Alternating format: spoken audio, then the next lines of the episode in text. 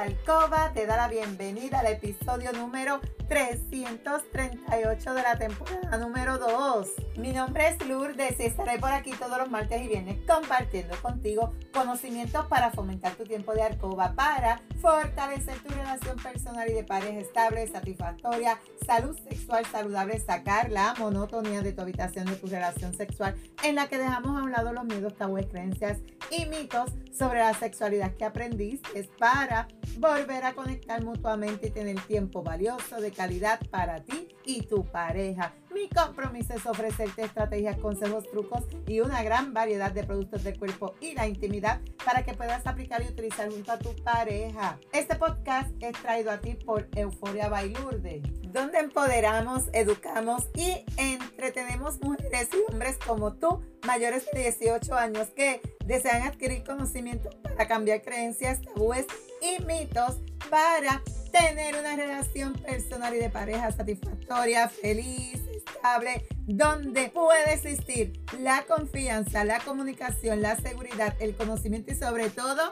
el amor. Y hoy es martes 20 de febrero del 2024. Te saludo desde Carolina, Puerto Rico.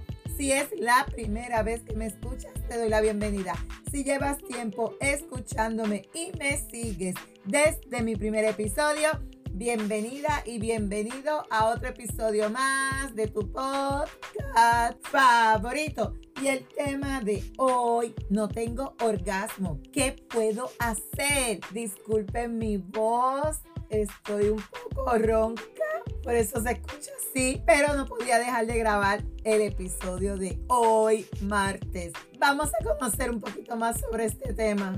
Yo no sé si eres tú que piensas o asocias al orgasmo con una sensación física que está solamente asociada a la penetración. ¿Y qué pasa? Quizás tú te frustras, al igual que otras personas, cuando no logran llegar a ese orgasmo a través del acto sexual. Y la realidad es que el orgasmo ます。もう。Tiene un origen físico o fisiológico. Esa respuesta física, su origen es tanto mental o psicológico. Es fundamental porque si tu mente está en Júpiter y tu cuerpo está en Puerto Rico, ahí no hay una conexión. Tiene que haber una conexión con tu mente, con tu cuerpo para que se pueda llevar a cabo, ¿verdad? Muchas veces no, esto ocurre mucho en chica, quizá en la chica, porque tienes muchas cosas en tu mente, estás pensando en todo lo que dejaste de hacer o todo lo que tienes que hacer y no hay esa concentración y tú no logras, número uno, porque tienes otros pensamientos, no estás concentrada, número dos, tu pareja no está preparando tu cuerpo adecuadamente y número tres, quizás tus orgasmos no son por penetración. Hay que indagar por qué tú no estás teniendo esos orgasmos. El hecho de que tú, ya sea hombre o sea mujer, no llegue al orgasmo puede deberse a múltiples situaciones y detectarlas a tiempo va a ser la clave para ese tratamiento y la resolución de tu anorgasmia, que es como normalmente también se conoce. Existen muchas características que suelen ser habituales en las personas que no llegan al orgasmo.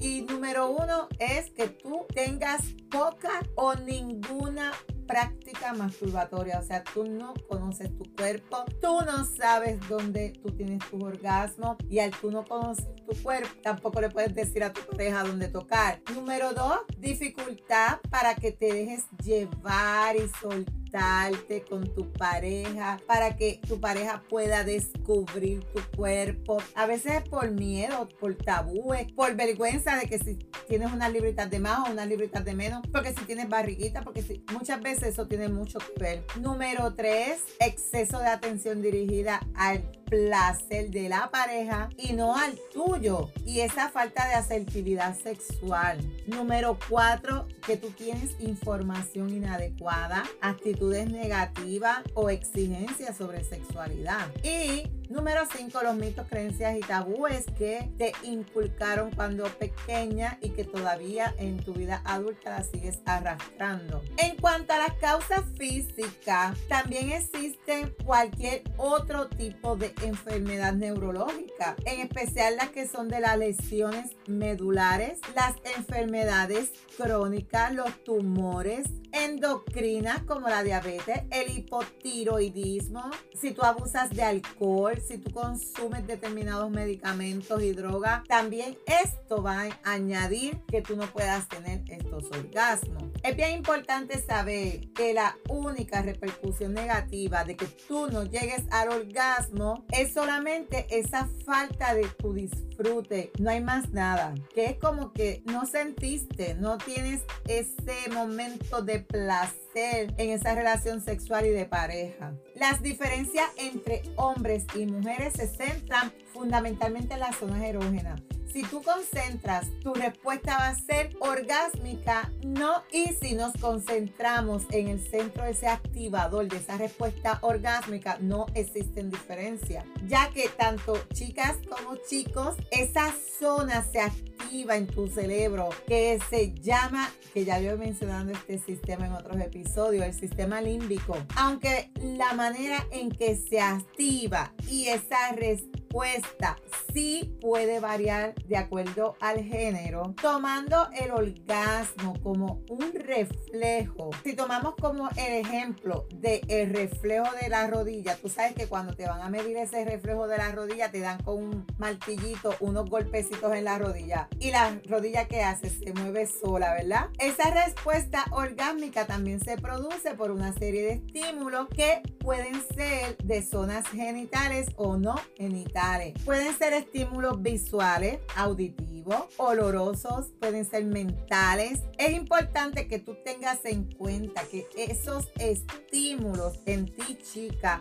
suelen ser más diversos que en ti chico, en lo que la zona genital es su mayor centro estimulador. Hay que poner en práctica, ya tú sabiendo la teoría, ya solo queda la práctica. Y yo siempre he dicho, la práctica hace la perfección. Ya sabemos que tanto chicas como chicos, la respuesta orgásmica va a depender de ese reflejo límbico. Por lo tanto, en la manera en que se pueda llegar a excitar esa zona cerebral va a ser bien importante. Esa estimulación de esa zona erógena que produce va a facilitar la liberación de esos neurotransmisores que se necesitan liberar para estimular el sistema límbico. Por ese motivo es bien fundamental que tú y tu pareja descubran esa zona, las zonas erógenas, siempre las menciono, las explores de la mejor manera posible para poderlas activar.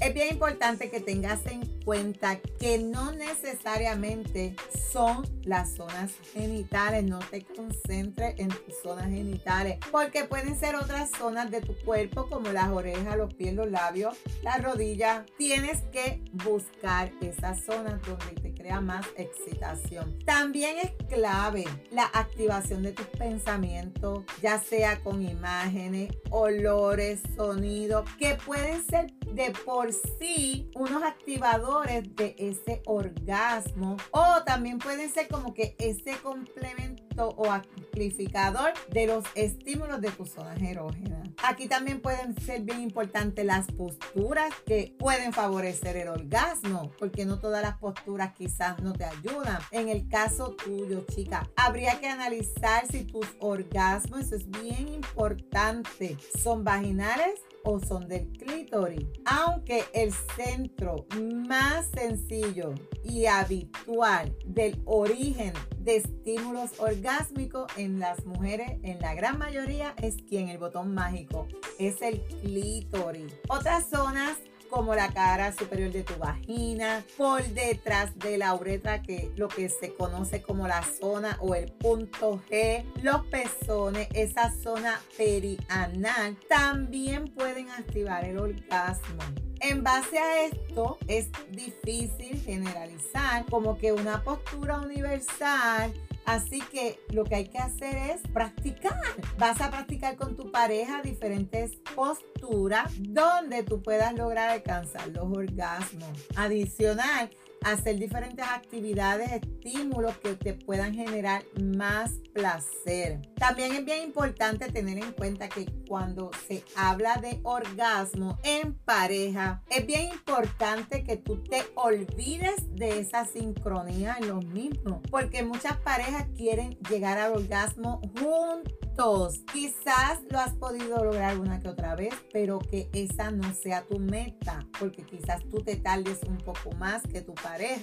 Y por eso no estás mal. Muchas veces también no existe una anorgasmia como tal, sino es que tú tienes mucha preocupación por no llegar a tener un orgasmo a la vez con tu pareja. ¿Y qué pasa? Acabas por constreñir la libertad que tú tienes y darle rienda suelta a tu propio disfrute. Y si tu pareja llegó primero, como que, ah, ya se terminó y ya ahí te quedaste sin orgasmo. No debes obsesionar si buscas directamente el orgasmo, rara vez lo vas a conseguir juntos. Hay tratamientos y posibles soluciones si tú estás presentando esta situación.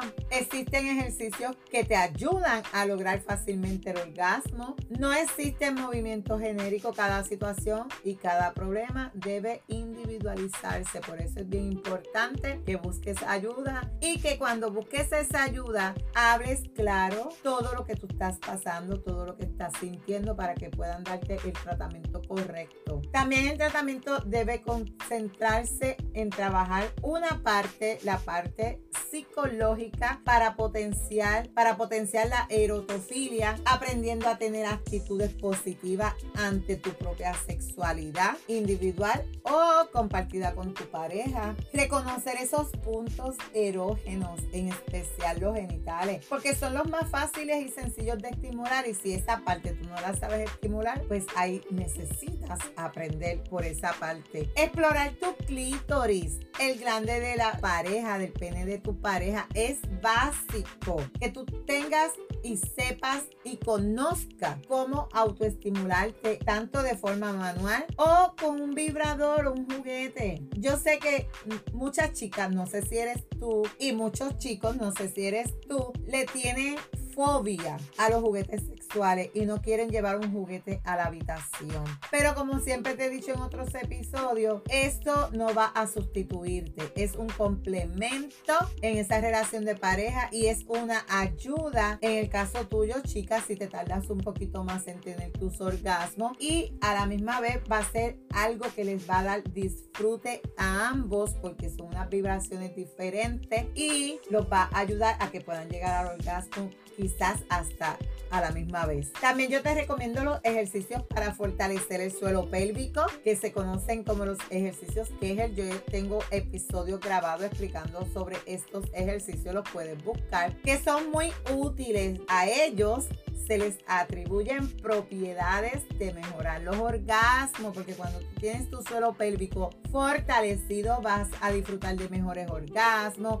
tu pareja va a sentirlo más apretadito y la lubricación va a ser mucho mejor. Vas a evitar el que cuando te tosas, ríes, brinques, estornudes, tengas chorritos de orina o esos escapes de orina. Así que esto es un ejercicio que te recomiendo que lo hagas. Toda actividad que te permita controlar, reconocer y modificar esas sensaciones en cualquier parte de tu cuerpo te puede ayudar a mejorar esa percepción de esas sensaciones y posteriormente modular tu respuesta orgásmica. Muchas veces esta es la pregunta que tú haces se lo digo a mi pareja. La mayoría de las chicas, no sé si es tu caso, que padecen este trastorno, dudan si deben comentarlo o no con su pareja por el miedo al fracaso en la relación. Y como siempre yo te he dicho, si tú tienes una pareja debes hablar claramente, tienes que tener una